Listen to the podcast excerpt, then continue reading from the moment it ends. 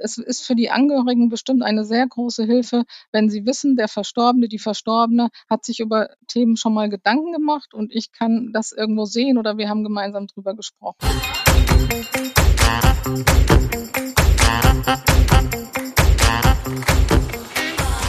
Willkommen zu einer neuen Podcast-Folge der Finanzheldin beim Schwungmasse Podcast. Ich bin Katharina und heute geht es um ein Thema, über welches eher seltener gesprochen wird. Es ist zugegebenermaßen auch ein schwieriges Thema, dennoch finde ich es so wahnsinnig wichtig, dass wir es heute in den Fokus stellen.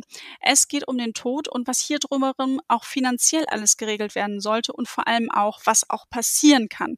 Und dafür habe ich mir eine Expertin an meine Seite geholt und zwar meine Kollegin Petra. Sie kümmert kümmert sich mit ihrem Team um das Thema Nachlass bei Comdirect und ich freue mich, dass ich Sie heute mit meinen Fragen quizzen kann und hoffentlich auch dir, liebe Zuhörerin, ein paar Denkanstöße geben kann, was du so alles mal regeln kannst. Hallo Petra, schön, dass du da bist. Hallo Katharina. Petra, bevor wir in das Thema einsteigen, was machst du so an so einem typischen Sonntag? Wie sieht es bei dir aus? Oh, der Sonntag ist eigentlich so mein Chilltag und Ausruhtag.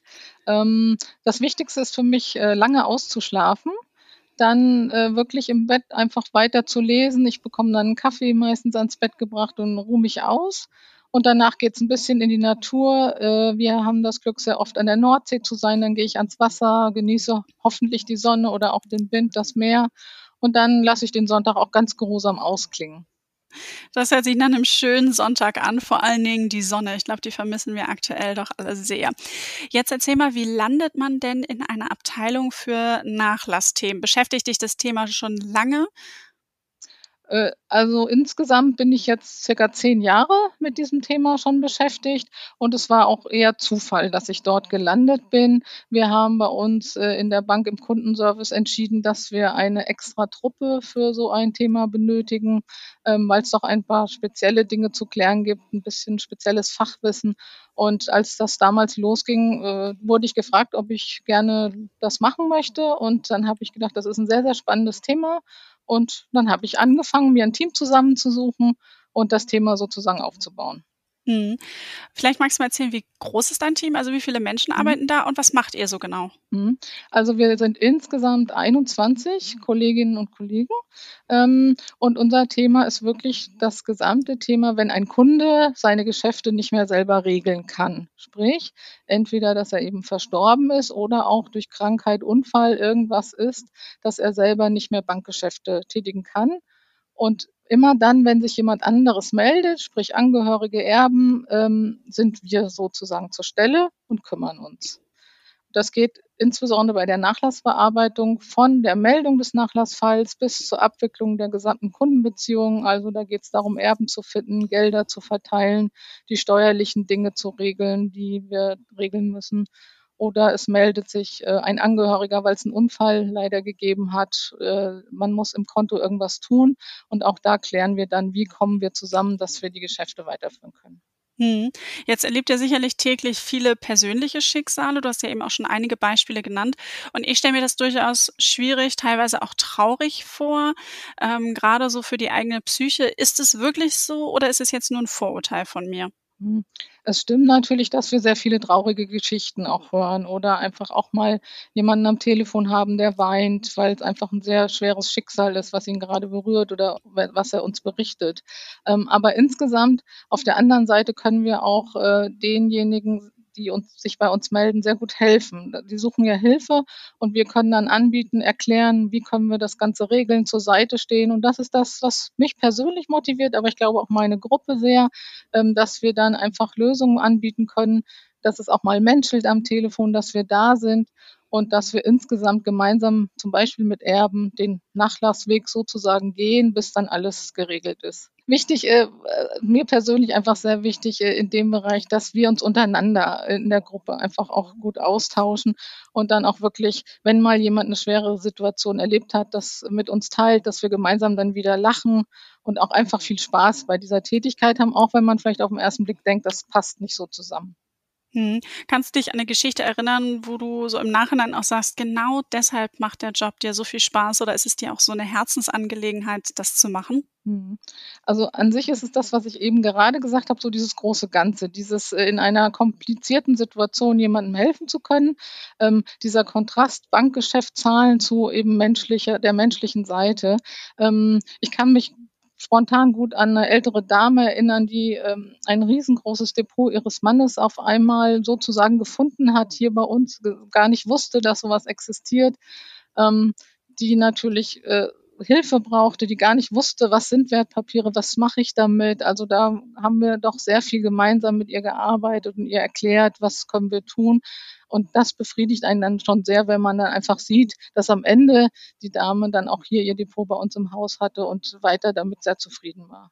Also, richtige Finanzheldinnenarbeit habt ihr da quasi geleistet. Sehr gut. Ja, Was genau. sind denn die häufigsten Herausforderungen oder auch Fragen, die an euch herangetragen werden? Da fällt mir sofort der Klassiker sozusagen ein, ähm, sobald wir von einem Nachlassfall erfahren, ich gucke jetzt mal auf das Thema Nachlass, ähm, müssen wir das Konto erst mal sperren, weil wir ja, ähm, erfahren haben, da ist jemand verstorben und dann wird das Konto gesperrt, auch die Karten dazugehörigen Karten. Und jetzt ist es oft so, dass sich dann zum Beispiel die Ehefrau oder Kinder melden und denken, sie haben automatisch Zugriff auf dieses Konto, weil sie ja Ehefrau Schrägstrich Kinder sind und dem ist halt nicht so. Also, wenn das ein Einzelkonto als Beispiel ohne Vollmacht ist, ist das Konto dann gesperrt und es hat erst mal keiner Zugriff und es bekommt auch erst mal niemand Informationen zu diesem Konto.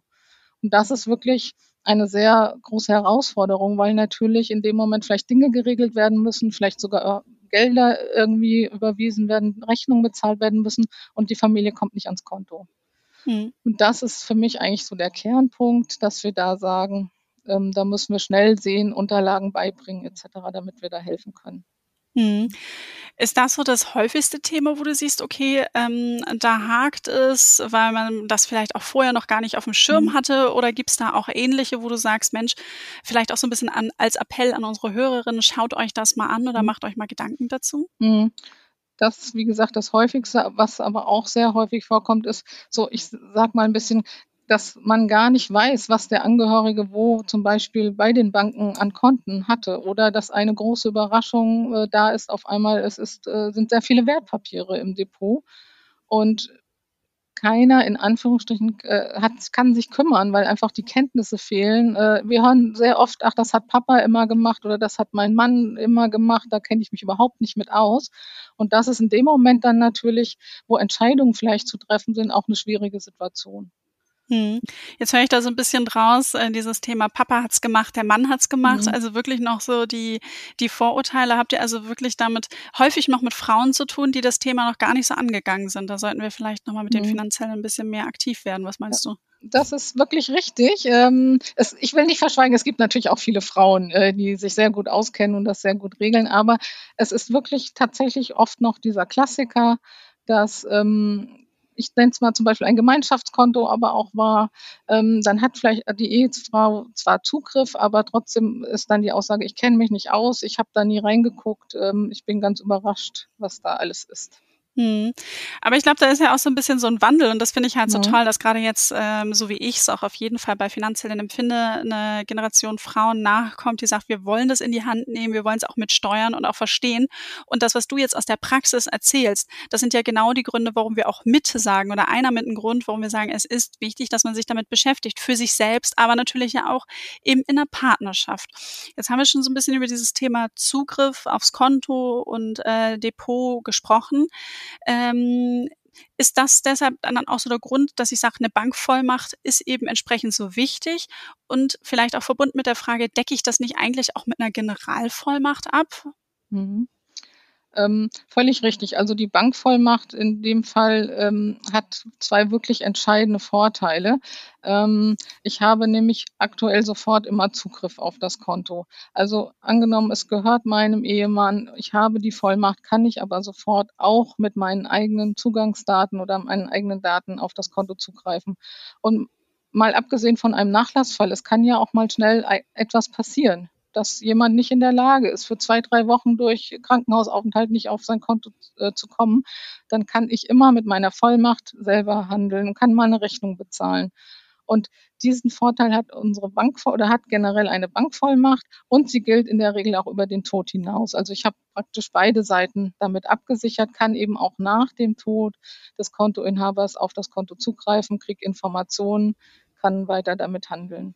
Ähm, und der Unterschied, eine Generalvollmacht ist auch richtig und wichtig, weil man mit einer Generalvollmacht natürlich sehr, sehr viele Dinge regeln kann hat aber in der Praxis eben den Nachteil, dass ich halt nicht direkt aufs Konto zugreifen kann mit zum Beispiel Online-Zugangsdaten. Ich muss immer diese Vollmacht irgendwo vorlegen, ähm, vielleicht auch nochmal mich ausweisen dazu. Und es ist eben bei vielen Banken auch so, dass ich dann online gar nicht handeln kann. Also wenn man beide Vollmachten vergleicht, beide sind sehr wichtig auf ihre Art, aber bei einem Bankkonto aus meiner Sicht immer darauf achten, dass eine Vollmacht da ist. Mhm. Und wenn ich jetzt sage, ich habe aber Sorge äh, vor, vor Missbrauch, mhm. ähm, gibt es da irgendwie was, wo du sagst, okay, braucht man nicht haben aus den Gründen? Oder wie kann man sozusagen da ein bisschen auch ähm, vorgehen? Was rätst du da, wenn jemand, mhm. wenn dir zum Beispiel eine Freundin sagen würde, Mensch, ja. ich habe da irgendwie nicht ganz so gutes Gefühl mit einer Bankvollmacht? Mhm. Kann ich nachvollziehen. Ähm, kann man am Ende auch nie ganz nehmen, dieses vielleicht ungute Gefühl, denn man, man sollte wissen, wenn ich jemandem eine Vollmacht gebe, egal ob Bankvollmacht, Generalvollmacht, muss das eine absolute Vertrauensperson sein. Also ähm, ich muss dieser Person vertrauen, dass sie in meinem Sinne handelt, sonst dürfte ich ihr die Vollmacht nicht geben. Natürlich kann man es so machen, man richtet eine Bankvollmacht ein, sagt dem Bevollmächtigen aber bitte noch nicht benutzen oder nur, wenn ich ähm, dir sage, du sollst sie verwenden oder ich lege die Zugangsdaten in meinen Safe. Das kann man alles machen. Am Ende ist es aber wirklich so, wenn die Vollmacht eingerichtet ist, kann der Bevollmächtigte auch handeln. Mhm. Und welche Angehörigen müssen sich denn um Bankangelegenheiten eigentlich kümmern? Also gerade eben im Todesfall. Mhm. Hm. Das kann man auch sehr pauschal gar nicht sagen. Es werden die näheren Angehörigen sein, die halt ähm, in der Nähe, in dem Fall des Verstorbenen, äh, sind oft halt Ehefrauen, Kinder, ähm, Geschwister, die dann auch sich kümmern, äh, das Erbe verwalten wollen, regulieren wollen. Also da gibt es nichts Festgeschriebenes in dem Sinn. Es gibt natürlich eine Erbreihenfolge, eine gesetzliche Erbfolge. Ähm, aber im ersten Moment, wenn jetzt der Tod gerade eingetreten ist, sind ja in der Regel Personen da, die sich erstmal kümmern. Ich denke, in der Regel wird es die Familie sein. Es gibt natürlich auch viele Fälle, wo erstmal niemand da ist. Dann wird natürlich dann nach einem Erben gesucht und nach jemandem, der sich kümmert. Da würde sich dann zum Beispiel ein Nachlassgericht darum kümmern. Jetzt ist es ja so, da gerade beim Thema Tod ist wirklich ein sehr emotionaler Prozess, der ist wahnsinnig belastend als Familie für Angehörige auch. Ähm, um was muss ich mich denn dann auch im Zweifel kümmern? Was kommt dann auf mich zu und vielleicht auch so ein bisschen, wie, wie schnell sollte ich mich kümmern? Weil ich habe ja auch erstmal ein bisschen was zu verarbeiten. Ähm, auf der anderen Seite weiß ich auch, dass es natürlich wichtig ist, dass man bestimmte Themen, ich sage jetzt mal, ins Rollen bringt. Richtig, ja. Das ist tatsächlich eine ganze Menge.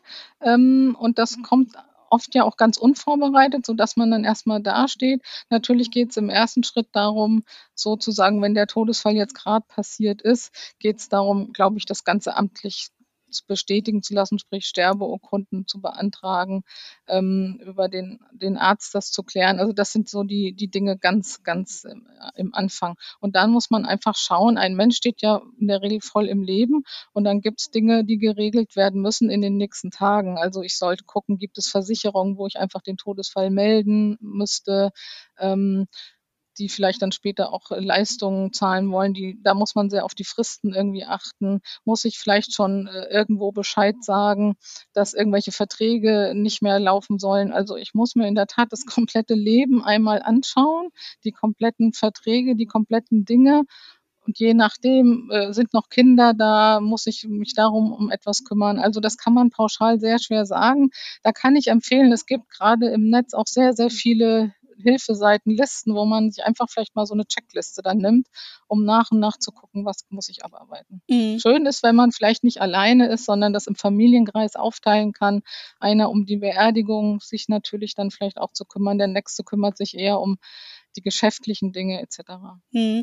Ist das dann vielleicht auch so ein bisschen so ein Tipp an unsere Hörerinnen, ähm, dass man heute schon regeln sollte, dass man vielleicht wirklich so eine Auflistung immer macht, wo habe ich denn welche finanziellen Themen geregelt und vielleicht auch mal so ein bisschen Ansprechpartner hinterlegt, weil ähm, ich kann mir vorstellen, das macht es dann für die Hinterbliebenen dann auch deutlich einfacher, wenn sie mhm. äh, auf der einen Seite kann ich mir natürlich als Angehörige eine Checkliste runterladen und sagen, okay, wo könnte ich denn überall gucken, was mhm. könnte ich denn tun?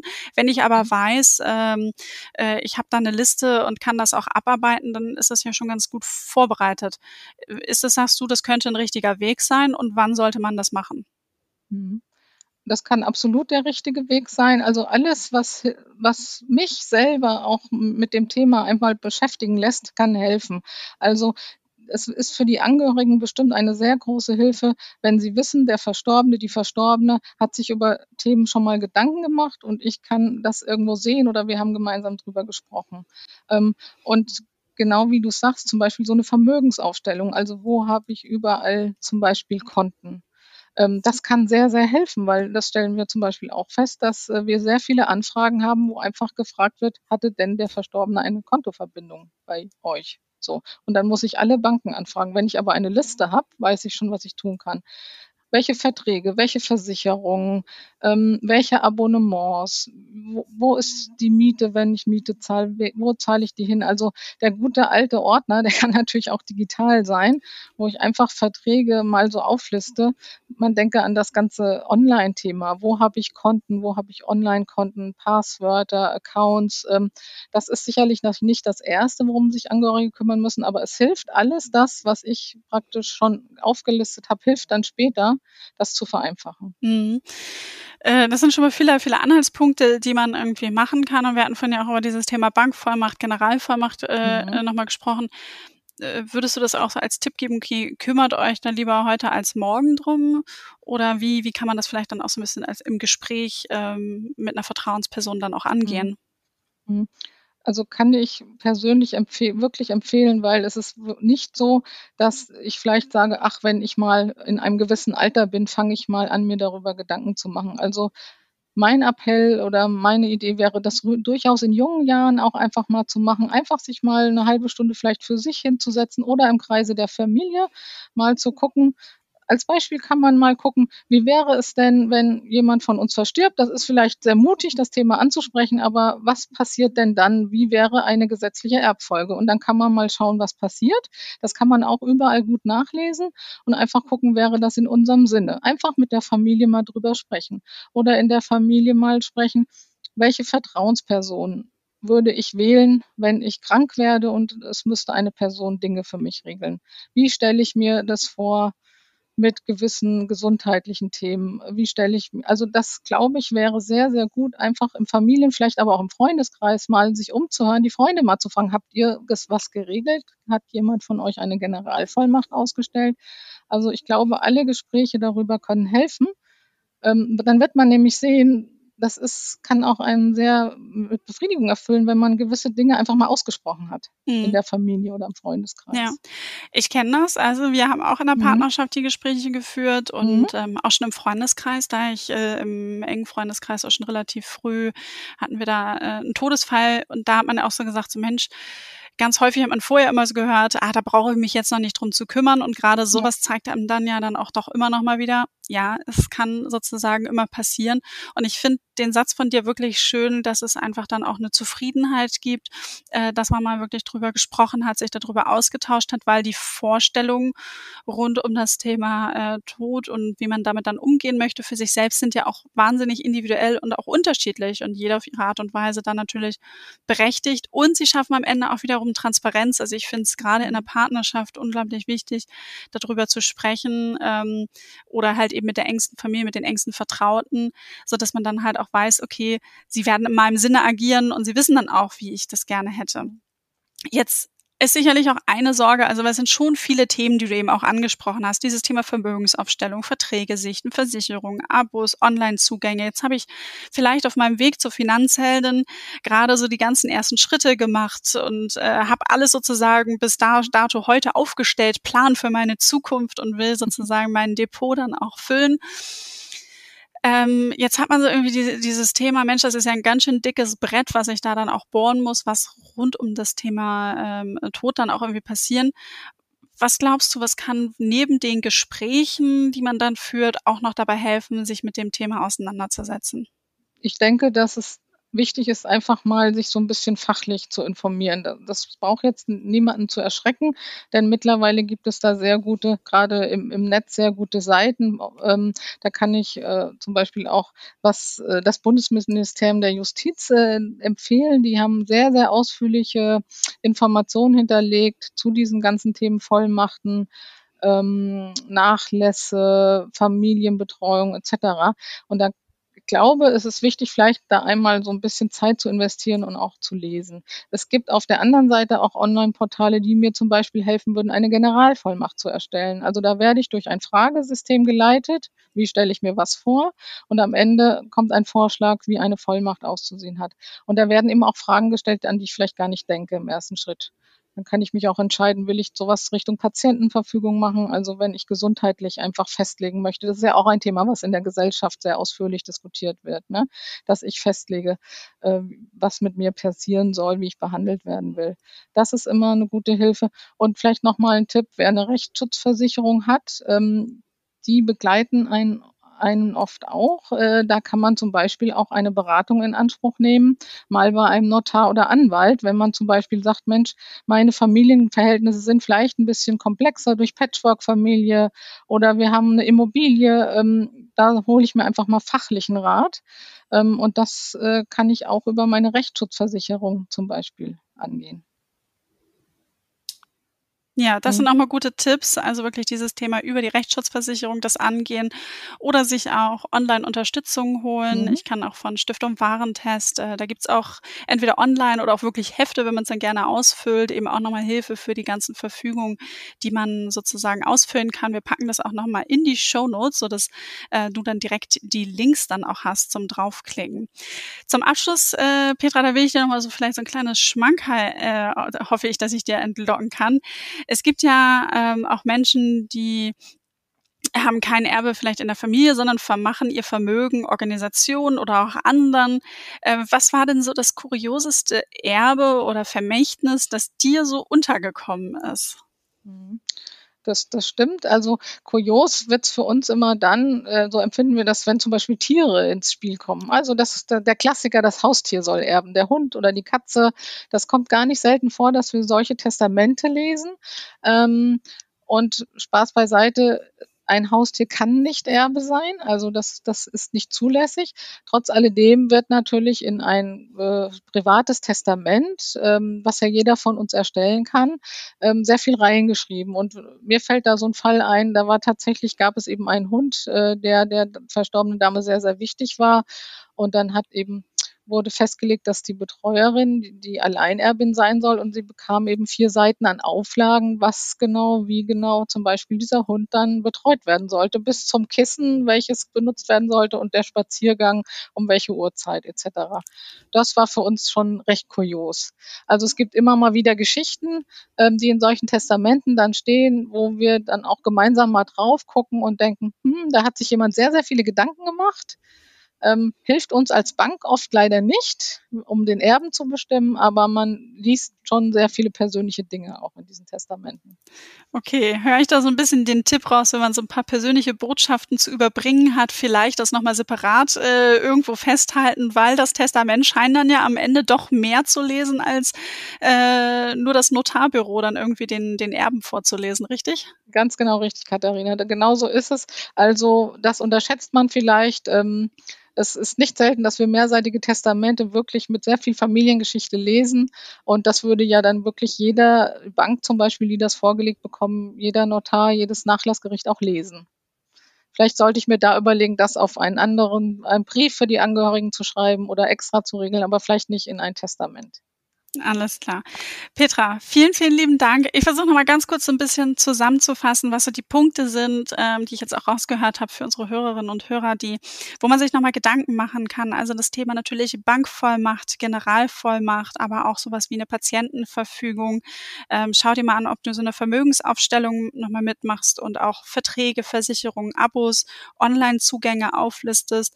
Sprecht über das Thema, wie ihr euch auch sozusagen vielleicht auch eine Beerdigung vorstellt, ähm, die Themen drumherum, was euch wichtig ist. Ähm, diskutiert das mit euren Vertrauenspersonen, legt auch Vertrauenspersonen fest und vor allen Dingen, ähm, ich persönlich finde auch noch ein wahnsinniger Vorteil ist, wenn man sich damit beschäftigt und eine Vertrauensperson festlegt, ich kann auch sagen, wer soll sich eben nicht kümmern. Das heißt, wenn ich auch schwierige Familienverhältnisse habe zum Beispiel und das normalerweise die engsten Angehörigen wären, die am naheliegendsten sind, die dann für mich entscheiden würden in einem Fall, wo ich es nicht tun kann, kann ich solche Menschen auch ausschließen. Ähm, und dann von dir zuletzt war auch nochmal der gute Tipp, schau, wenn du eine Rechtsschutzversicherung hast, häufig beinhaltet die auch, dass man da in ein Notarbüro gehen kann und sich vor allen Dingen auch ausführlich beraten lassen kann ähm, oder natürlich auch online unterschiedliche Angebote nutzen. Bundesministerium der Justiz, wir hatten noch Stiftung Warentest genannt, das verlinken wir alles. Petra, habe ich noch irgendwas vergessen? Nein, ich glaube, das war wirklich eine sehr gute Zusammenfassung. Super. Dann freue ich mich über dieses kurze, informative Gespräch und ähm, ich hoffe, dass wir allen einige Punkte nochmal mitgeben konnten und bedanke mich ganz herzlich bei dir, Petra. Bis dann. Tschüss. Gerne. Bis dann.